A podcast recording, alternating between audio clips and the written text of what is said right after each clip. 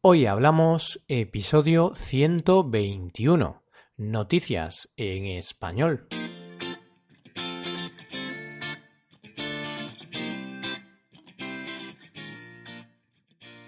Bienvenidos a Hoy Hablamos, el podcast para aprender español cada día.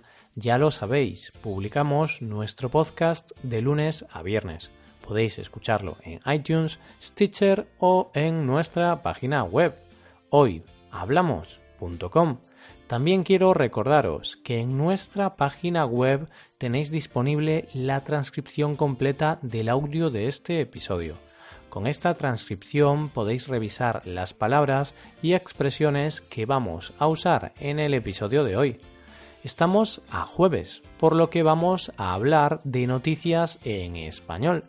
En el día de hoy vamos a comentar el suicidio del ex banquero Miguel Blesa, la historia de un niño español que ha estudiado en casa y la prohibición de los anuncios que fomenten estereotipos de género en el Reino Unido. Hoy hablamos de noticias en español.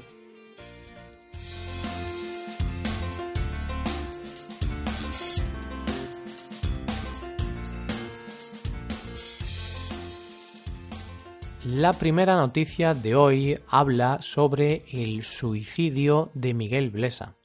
Esta noticia podría tratar de un suicidio más, de los muchos que ocurren a lo largo del año, pero el protagonista de la historia hace que sea una noticia especial. Posiblemente la gente de fuera de España no conozca a Miguel Blesa.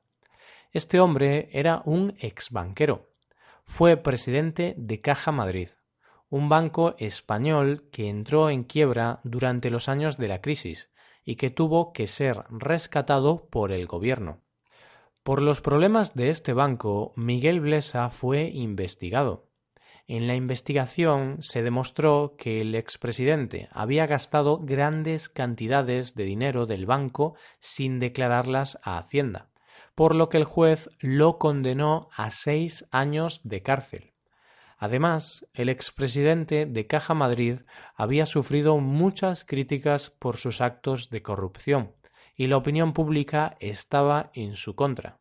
De hecho, cuando se realizaron los juicios en los que participaba Blesa, mucha gente se reunió allí para gritar y recriminar al ex banquero por sus actos criminales. Dicho esto, Miguel Blesa ha sido hallado muerto esta semana. La investigación policial ha concluido que se trata de un suicidio, pues se disparó a sí mismo con una escopeta de caza. Parece ser que no ha podido resistir la presión de tener que pasar seis años en la cárcel a sus sesenta y nueve años, por supuesto, nunca sabremos cuál ha sido el verdadero detonante de su decisión. Es imposible saber por qué una persona decide quitarse la vida. Es algo muy personal.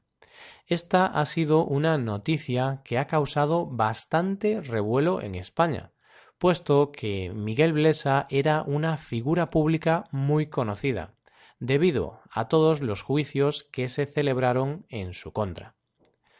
Pasamos ahora a una noticia un poco más alegre y, sin duda, diferente. Hablamos de la historia de un chico español, Leonel Virosta, que fue educado en casa por sus padres y al que la Universidad de Manchester ha concedido una beca para cursar sus estudios en dicha universidad. En España, la educación en las escuelas e institutos es obligatoria. Es decir, los padres están obligados por ley a llevar a sus hijos a la escuela y al instituto, desde los 6 hasta los 16 años. Sin embargo, los padres de Leonel decidieron no llevar a su hijo al instituto, porque el tipo de enseñanza que se impartía no era el adecuado para un niño con esas capacidades intelectuales, ya que Leonel era superdotado. Bueno, era y es superdotado. Por ello, le enseñaron todos los conocimientos ellos mismos. Gracias a esta educación desde casa, Leonel consiguió sacar un 8,75 sobre 10 en las pruebas de acceso a la universidad. Lamentablemente, el Ministerio de Educación rechazó su inscripción a la universidad porque no tenía una certificación oficial de estudios. No obstante, la Universidad de Manchester de Reino Unido ha decidido aceptar a Leonel en su universidad, concediéndole una beca para que pueda cursar los estudios. El único requisito que le han puesto es que realice un curso de un año para mejorar su inglés y poder así estudiar sin ningún problema en la universidad inglesa. La verdad es que este es un ejemplo de que la enseñanza tradicional no tiene por qué ser la única enseñanza válida. Y, de hecho, en muchas ocasiones puede ser una opción mejor para algunos niños. También es un gran ejemplo de lo importante que es el aprendizaje autodidacta, es decir, no depender de otras personas para aprender sobre un tema. Así que no hay excusa. Si este chico ha podido aprender tantas cosas sin ir a la escuela, estoy seguro de que vosotros podéis aprender español por vuestra cuenta. ánimo compañeros. Y pasamos a la última noticia del día. Esta noticia habla de la nueva prohibición en Reino Unido sobre los anuncios que fomentan los estereotipos de género. Pero, ¿qué son los estereotipos de género? Pues son formas de ver a las personas por su género. Son estereotipos vinculados al sexo de una persona.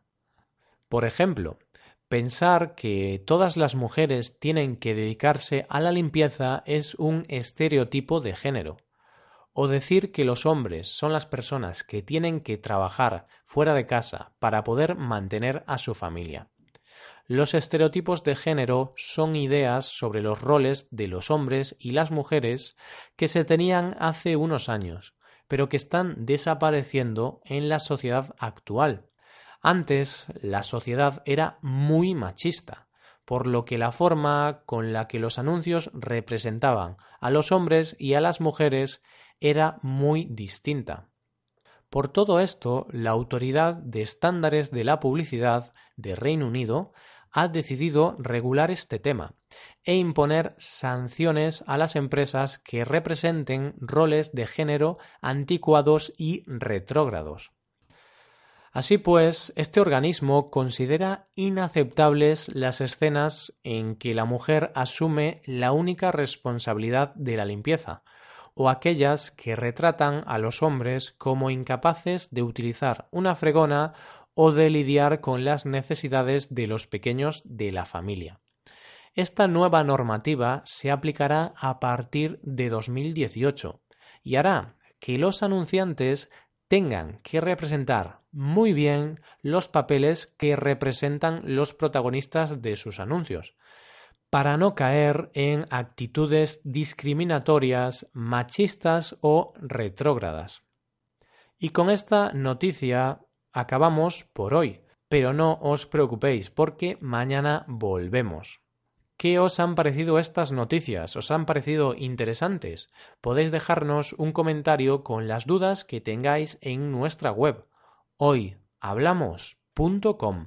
Hasta aquí el episodio de hoy.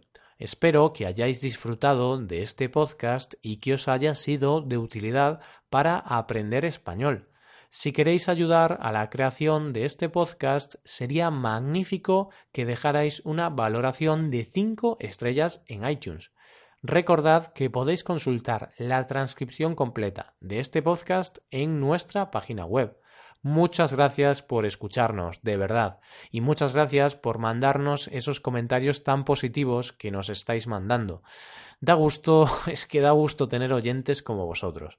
Nos vemos en el episodio de mañana, el último de la semana, donde hablaremos de un tema aleatorio. Tendréis que esperar a mañana para descubrirlo.